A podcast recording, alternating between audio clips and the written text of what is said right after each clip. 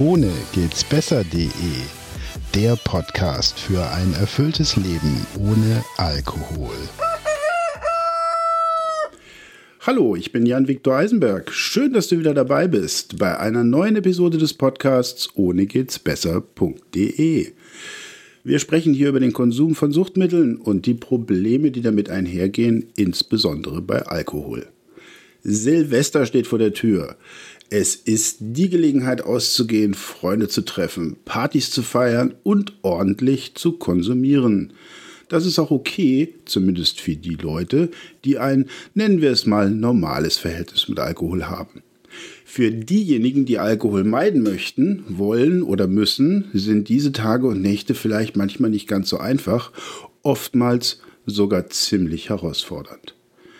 In dieser Folge mit dem Titel Silvester pur, entspannt und ohne Alkohol durch die Neujahrsnacht geben wir ein paar Tipps und Hintergründe, wie du vielleicht entspannter und hoffentlich gut gelaunt und trotzdem abstinent durch eine solche Zeit kommst.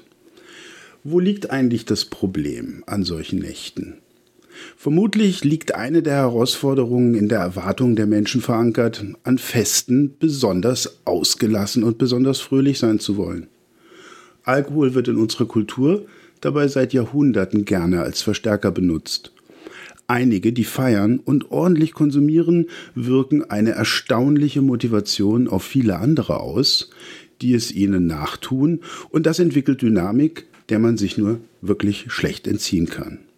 Dabei ist Trinken und Feiern gar nicht zwangsläufig miteinander verbunden. Aber jeder, der nicht mehr trinkt, kennt diese besondere Situation auf Partys wenn gefragt wird, was man trinken möchte und man dann sagt, bitte etwas ohne Alkohol. Als eine der häufigsten Reaktionen darauf erfährt man vermutlich ein Ah, du bist der Fahrer oder eine sonstige scherzhafte Reaktion. Früher eher selten, aber heute immer öfter wird es vom Gastgeber sogar kommentarlos akzeptiert. Nicht mehr zu trinken ist zunehmend ein Trend geworden. Bei offiziellen Anlässen wird oftmals ein Begrüßungsgetränk gereicht. Bei wirklich professionellen Anlässen gibt es mindestens ein nicht alkoholisches Getränk, das sich in Form und Farbe von den alkoholischen Getränken deutlich unterscheidet. Wenn das nicht alkoholische Getränk aber nicht vorhanden ist, hast du jedes Recht, ohne Angabe von Gründen, den Alkohol abzulehnen oder nach einem Ersatz zu fragen. Es kann aber auch je nach dem Stand deiner Abstinenz mehr oder weniger unangenehm oder störend sein, sich überhaupt dieser Wahl oder der Herausforderung ausgesetzt zu sehen. Dabei kann man vielleicht ein paar Faktoren ausmachen. Erstens das Problem in dir selbst. Früher hast du gerne zum alkoholischen Getränk gegriffen, war ja auch ganz normal in Anführungszeichen. Es kam vielleicht ein bisschen zu oft vor, aber Gewohnheiten entstehen eben nun mal durch häufige Wiederholung.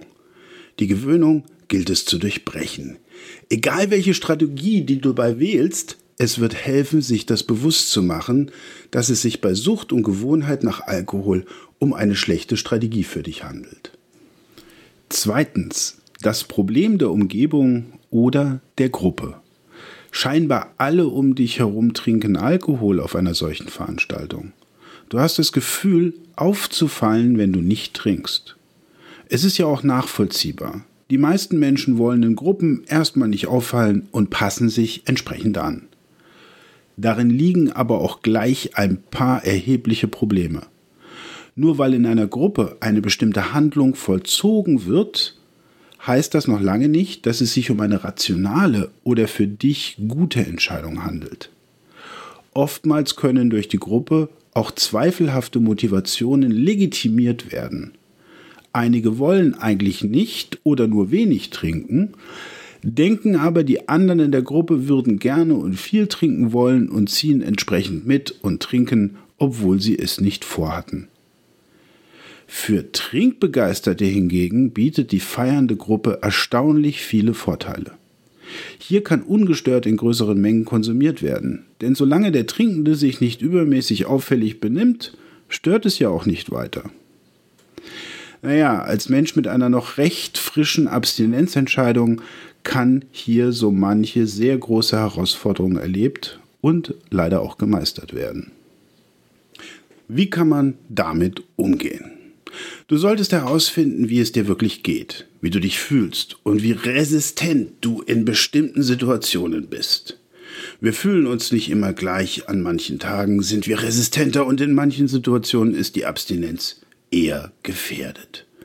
Du solltest dir dazu ein paar Gedanken machen und vielleicht auch mal ehrlich und aufmerksam in dich reinhören, bevor du dich in die Menge begibst und dich damit einem unkontrollierbaren Risiko aussetzt. Wenn du herausfindest, dass heute so ein Tag ist, an dem du besonders gefährdet bist und deine Rückfallvermeidungsstrategien wirkungslos werden könnten, dann solltest du auch reagieren und dich nicht in die gefährliche Situation begeben. Die meisten Menschen, insbesondere die, die von deiner Problematik wissen, werden vermutlich kein Problem, sondern eher Verständnis für deine Entscheidung haben. Bei den anderen solltest du vielleicht mal die Frage nach der Relevanz dieser Beziehung stellen. Es gilt jetzt aber auch abzuwägen, welchen Risiken du dich aussetzen kannst, denn nichts im Leben kommt ohne ein Risiko. Es kann auch schiefgehen.